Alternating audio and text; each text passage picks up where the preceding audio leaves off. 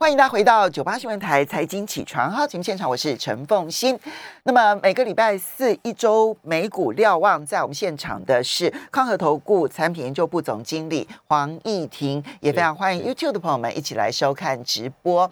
好，那么呃，台北股市的部分还是讯息先让大家知道，台北股市昨天开低，不过一度曾经翻红，不过最后呢，因为台积电又被外资给杀出了，所以呢，最后又小幅度的翻黑，小跌了三十点。收盘指数一万七千八百六十七点，跌幅百分之零点一七，成交金额萎缩萎缩到两千九百三十三亿元。OTC 的部分呢，则上涨了零点六一点，收盘指数是二一九点零一点，涨幅百分之零点二八，成交金额是六百一十三点九八亿元。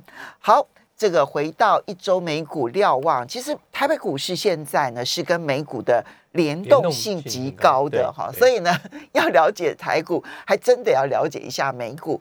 美股很不稳定，一天大跌，一天大涨，如何来看待？其实就美股过去这一周的表现而言的话，呃，相较于西欧的股市，其实表现已经是相当理想哦。那呃，在上周五哦重挫之后，盘中急拉哦。就脱离了呃短线的一个低档区之后，就现在大概就是在一个呃看起来每天的震荡幅度都很大，然后涨跌涨跌，那每天大概都一个百分点以上的一个涨跌幅。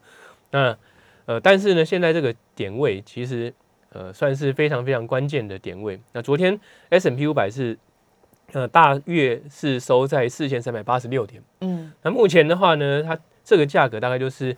约略在两百日均线以下，两百日均线目前大概是四千四百零四点，哦，那这是非常非常关键一个一个价格。那而且如果各位把今年年初到现在，啊，就如果就 K 线来看的话，呃，S M P 五百的高低点的连线，它会形成一个下降的轨道。嗯，那目前呃这个下降轨道的呃上缘其实也约略在这个价格附近，大概就四千四百点上下。嗯，那也就是说。如果能够有机会呃站回四千四百点之上的话，那大致上而言的话，这一个下降轨道有可能出现一个变成转为一个横盘主体的一个架构啊，但对后续的盘势是相对比较有利。就一方面又可以站上年线，然后二方面又可以化解这个下降趋势线，是是啊，所以四千四百点很重要。是嗯，那呃未来这。一周多将近两周的时间就相当的关键。那呃，除了说呃，俄乌的紧张情势继续的延烧，就战事持续的。当然，现在是在做第二轮的谈判当中了，谈谈打打，谈谈打打，谈谈打打。那谈打的过程中，就会让市场的情绪呈现一种呃一起一落的状况哦。那呃，只要不破底哦，基本上就就是好事哦。那第二个来看的话，就是离三月十六号联准会下一次的。呃，利率决策会议啊，其实越来越接近了。那从今天开始，也会进入联准会官员的呃静默期，就联准会官员会在开会之前不再呃发表谈话。哦，他们有两个礼拜静默期，就一个多礼拜，一个多礼拜静默期的静默期是，所以其实是呃，投资人在从现在开始一直到三月十六号，基本上就会呈现一种至少在联准会方面呈现一种讯息相对起来是比较平淡平淡的一个状况哦。那那也就是说，在呃讯息发布之前，应该说三月十六号发布之前的话，投资人的观望氛围会变得比较浓厚。再加上俄罗斯跟乌克兰的紧张形势之下，哦，那投资人就会相对起来比较保守观望，这是很正常的。哦，那呃撇除美股不看啦，事实上呃我们也在这呃经历或是在在呃见证一个一个新的金融史。哦，特别是在俄罗斯的部分，那俄罗斯的交易所连续三天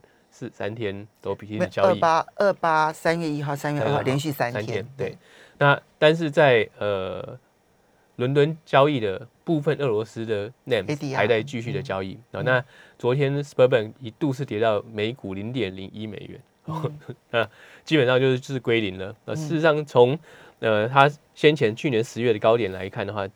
完全就跌掉百分之九十九以上，所以显示说，呃，这家公司啊，基本上在在投资人眼中，它就是破产了。那的确，它在呃，它的欧洲的子行啦，啊，事实上已经被呃停止营运啊，主要就是出现很严重挤兑问题，然后造成流动性的危机哦。那但目前的评估还是来还是在于说，这目前来看的话，还是局限于这家公司或者是。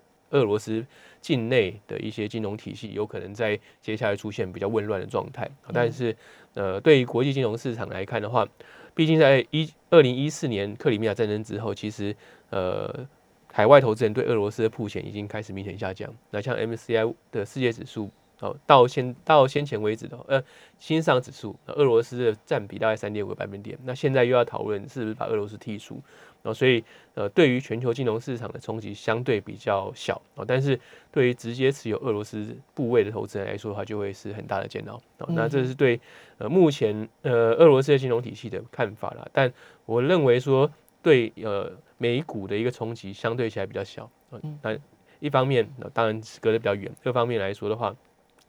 市场啊，其实现在又有一种呃一种联想也好，或者是说一种展开哦，就是认为说呃，俄乌情势之下可能会造成呃经济信心的不足，所以联准会未来的一个缩减货币政策的力道不会这么的猛烈。哦，这个现在是在美国市场当中开始出现，还不能说是主流，但是越来越多的金融机构认为。因为俄乌情势，联准会今年的升息反而不会那么猛。是是，那这其实是一个很很吊诡的想法，或者说一个很超前的一个想法了。好，但不无道理。那因为毕竟联准会在上一次的利率决策会议的会后呃纪要当中已经有点出，哦，就是联准会认为当前呃最大两个经济风险，除了疫情之外，另外就是地缘政治的不稳定。嗯，好，那呃。没想到，就是开会之后一个月，就的确发生了地缘政治的严重冲突嘛。那那所以对于联储会来说的话，哦，他抱持比较呃观望的态度是可以被理解的。那昨天在国会听证会当中的话，保尔也有提到这一点，哦，就是说对俄乌的情势是否对美国经济造成影响，那还需要一观察一段时间。那也就是说，呃，联储会的确会把这件事。放在他对未来的一个呃经济展望的的看法当中的一个重要变数。那所以，如果这件事就是俄乌的紧张形势拖得更长的话，那市场会去更 price in 联准会会放缓它的升息甚至缩表的角度。那这反而对美股是有利的，就是市场认为说流动性的退退潮不会这么快啊。所以这部分也开始某种程度上已经有呃相对起来呃慢慢的被。反映在股市当中，所以 所以有些人就开始变得比较大胆。是是是是。那当然，现在这个时间点去抄底啊，就我认为其实风险还是偏高。嗯。但是呢，啊，就市场的行为来看的话，的确已经有一些人开始在做这样子的一个联想，然后去反映在他的操作当中。所以，哦，即使俄乌紧张其实就是停停打打，然后不时升高。哦，那欧洲股市其实相对受到重创就比较大。哦，但是。美国股市哦，相对起来，相对于欧洲股市哦，就是相对稳定的一个状况。哦至少它没有在呃进一步的呃去测试前波低点。嗯，那我等一下呢，最后我们一定是要问一题，就是说，那现在可以抄底吗？是，一定要问这一题。但在这之前呢，好，刚刚讲的是俄乌情势，而因为俄乌情势所联动的联准会的态度，现在出现了一个很微妙的变化，是，就是呢。对于美国来讲，它的经济终究不受影响。好，就不管战争的发展，除非美国参战，否则的话，美国的经济现在看起来所受的冲击影响是不大的。是，因此对于美国来讲，他们还是有信心。啊，只有通膨的问题而已，没有其他的问题。那第二个部分呢，就是现在反而因为俄乌的情势，所以呢，估计联准会手下会留情，不会。那么急剧的升息也不会缩表缩的那么快，所以市场开始出现了另一种乐观的心情。但这个部分当然还不是主流，但已经有些人开始用这种方式来操作了，这一点要特别的注意。好，那还有哪一些经济基本面是我们特别要观察注意的？一直到下下个礼拜联准会开会之前，其实就经济数据来看的话，呃，最近两三个交易日所公布的数据都显现出美国的这基本面是相对。文件哦，那像呃三月一号呃就前呃前天所公布的 ISM 制造业指数，那表现出来的结果是比预期来的高。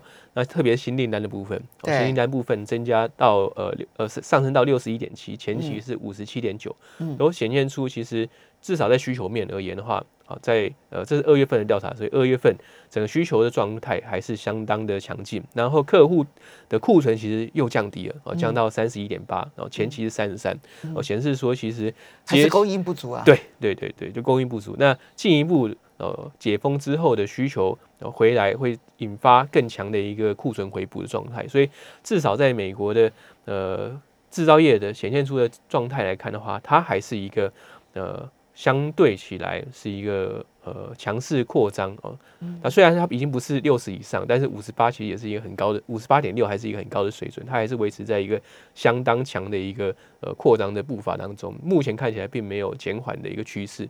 哦，那呃第二个来看的话，就是昨天所公布的小非农，就是 ADP 的一个私人部门的一个就业，二月份是增加了四十七。点五万人哦，完全比预期要高高很多，高了将近十万人。然后预期是三十七点五。啊，那防疫措施的放松，加上疫情受到呃看起来没有这么的严峻哦，让民众回去工作意愿提升，那这是好事，这是好事。第一方面就是呃民众呃重回呃就业市场之后，他有现金流；二方面来说，对厂商来看，越来越多民众愿意回去就业之后的话，其实他呃调涨薪资的力道就。不见得需要像过去这半年来看的话，这么样的这么样的强。那之前的那个大离职潮，现在看起来正在转向。是是是。那至少在这个月来看，其实上个月也是上呃一月份，大家本来预期是相对低，但是呃非农就业所公布的数字是非常的理想。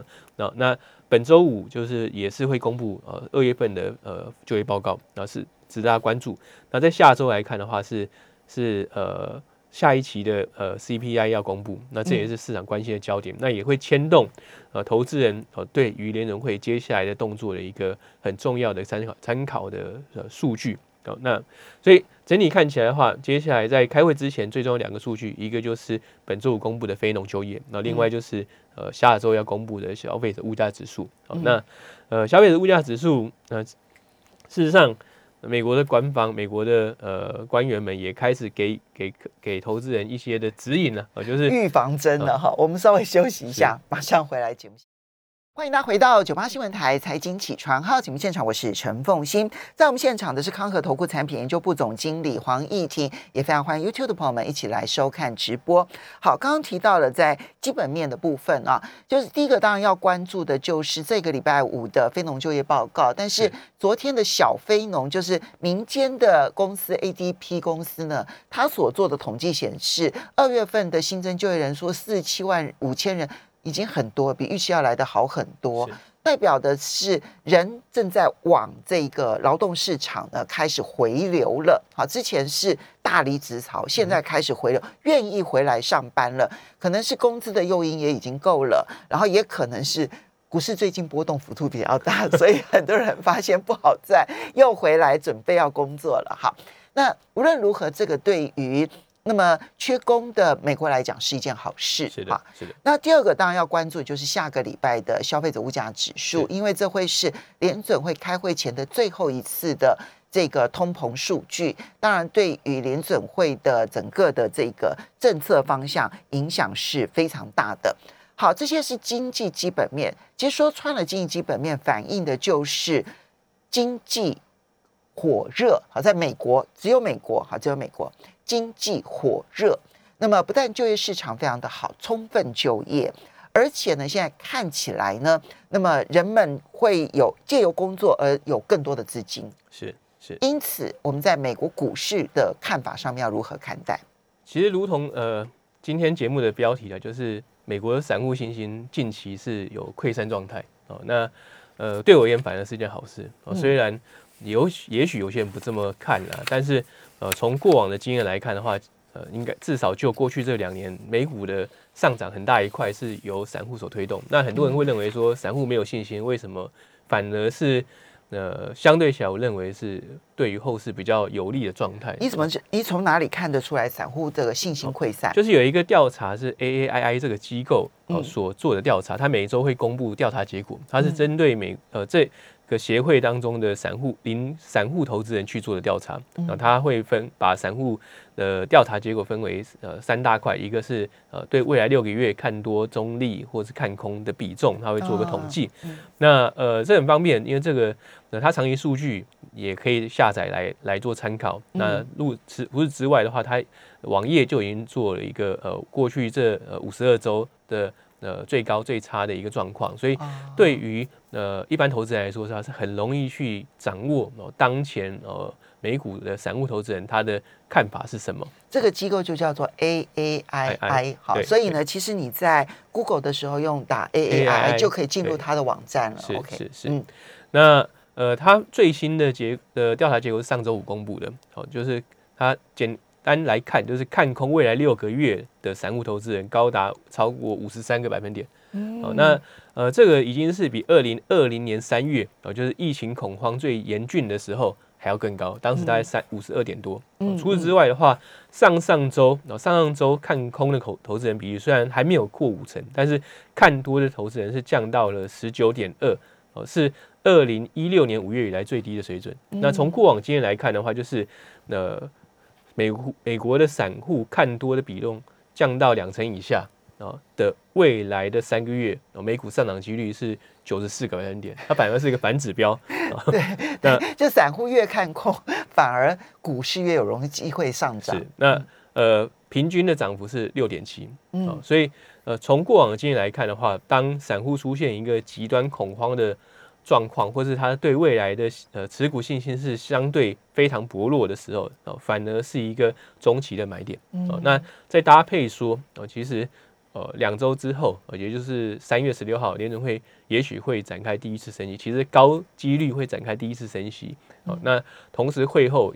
也有很大的机会会给出比较明确的缩表的路径指引。嗯，在这种情况之下的话，不确定性就会下降。所以，呃，从现在到三月十六、十七号啊这段时间，呃，也许市场还是会随着消息面因素出现震荡。哦，但是呃，三月十六、十七号联准会呃第一次升息之后，呃，相对起来的不确定性就有机会下降。而在这种情况之下的话，反而有有可能会出现一个。呃，至少就中期而言，会是不错的一个呃布局时间点。对美股来看，嗯，所以，我们刚刚从俄乌情势，然后到经济基本面，然后再到散户的情绪，那我们就真的要进入最后这一题了，是不是？那现在是抄底的好时间吗？一方面，你觉得风险还是蛮高的，但是呢，你也必须承认，它其实已经经过了。某种程度的足底整理，看起来有一些人已经态度转向了。是，那当然这里面讲是大户了哈，散户还是很悲观。其实整个市场的情绪还是悲观啊，就是如果各位看的是 C N N 的呃恐惧贪婪指数的话，现在是极度恐惧的状况啊，所以大盘来看，其实还是一个相对比较呃悲观保守的状态。但呃，如果搭配就是整个时间轴来来看，也就是说未来。将会发生的几件大事来说的话，这种悲观情绪是第一个可以被理解，第二个对后续的呃走势而言，不见得是件坏事哦，代表是现在很少人在看多哦。第二个来说的话，就是现在的筹码也是相对安定跟跟呃相对比较稳定，然后至少散户不再是乱冲的一个状况。哦，那是不是现在就要去抄底呢？那呃，就我个人的呃。看法或者我个人的呃建议来看的话，我不会急于现在就抄底啊。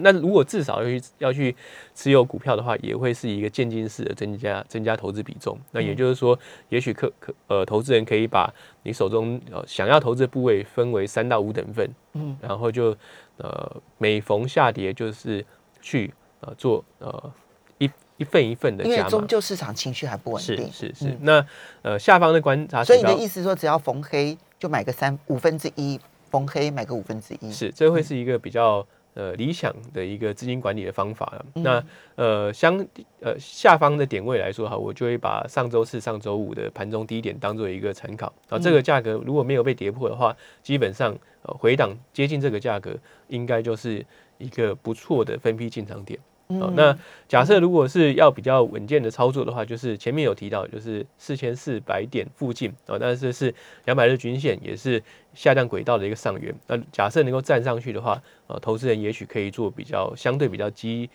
呃比较积极的一个一个加码。例如说，你原来分了五份，那每逢下跌买一份，但是如果能够突破这个价格的话，也许可以买到两份。哦，这种呃分批进场，或是按照呃这样的一个整理区间去做一个呃点位的操作，那其实我觉得是相对比较可行的。那就极短线而言的话，当然战事还在进行当中了，所以内容类股不会太弱，因为毕竟它是受到俄乌呃牵动最显著的类股族群。哦，第二个来看，你可以想象未来油价还要再涨，再涨，对。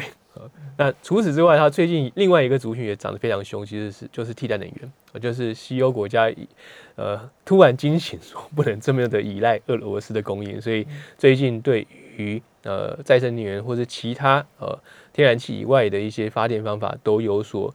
都有重新要去呃启动，或是要去加加注投资的一个状况。再加上拜登，其实他的离岸风电也正在展开。是是。那第二个就是战事在发展嘛，所以呃，像是一些资讯安全啊，或者是一些军工类股，短线的涨势啊，还是也是比较显著啊。这当然不是一个大类股啊，但是呢，在战争的议题之下的话，相对起来受。最直接受惠啊，或者相对间接的幅程度比较大的一个类股族群，大概就是呃直接受惠当然能源嘛。那另外就是在战争的题材之下的话，军工类股，然后还有一些网络安全类股啊，短线的走势是相对比较。强劲哦，那在战事呃结束之前的话，它还是有题材去支撑它的价格。但是它跟战争可能息息相关，是，所以要注意这个战争战争结束的时候，它就是要被抛大幅度修正的时候。对，那呃同样的能源类股能够一直持有到战争结束吗？基本上，其实对能源类股，就当然啦，短战事对油价而言是一个短期的很重要的 trigger 哦。但是呃，即使把战争的因素拿掉的话，油价。维持在相对高点，不见得真的是一直长期维持在一百以以上哦。但是八九十块以上的价格，其实还是可以被预期，因为短期之内的一些供需状况，它的调整没有这么快速哦。除非就是伊朗核协议呃结束，然后伊朗重回国际原油市场，但目前这个变数仍然存在哦。所以目前看起来供需的结构不会这么快改变。好的，我们要非常谢谢议婷，也要非常。